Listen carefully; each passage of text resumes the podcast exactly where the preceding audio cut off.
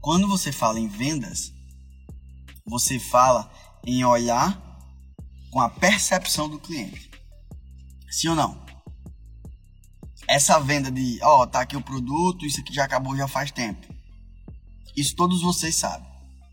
Então, quando o cliente, quando você tá, tá aqui, quando você tá conversando com o cliente, a primeira coisa que você tem que fazer é entender o ponto de vista do cliente. Isso é que é discurso.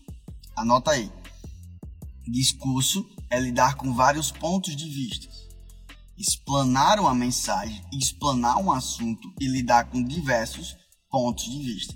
Isso é discurso. Ok? Isso é discurso. Lidar com diversos pontos de vista.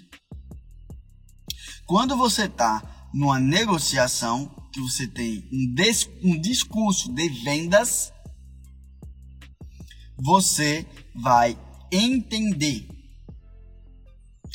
Quando, anota aí, entender para liderar.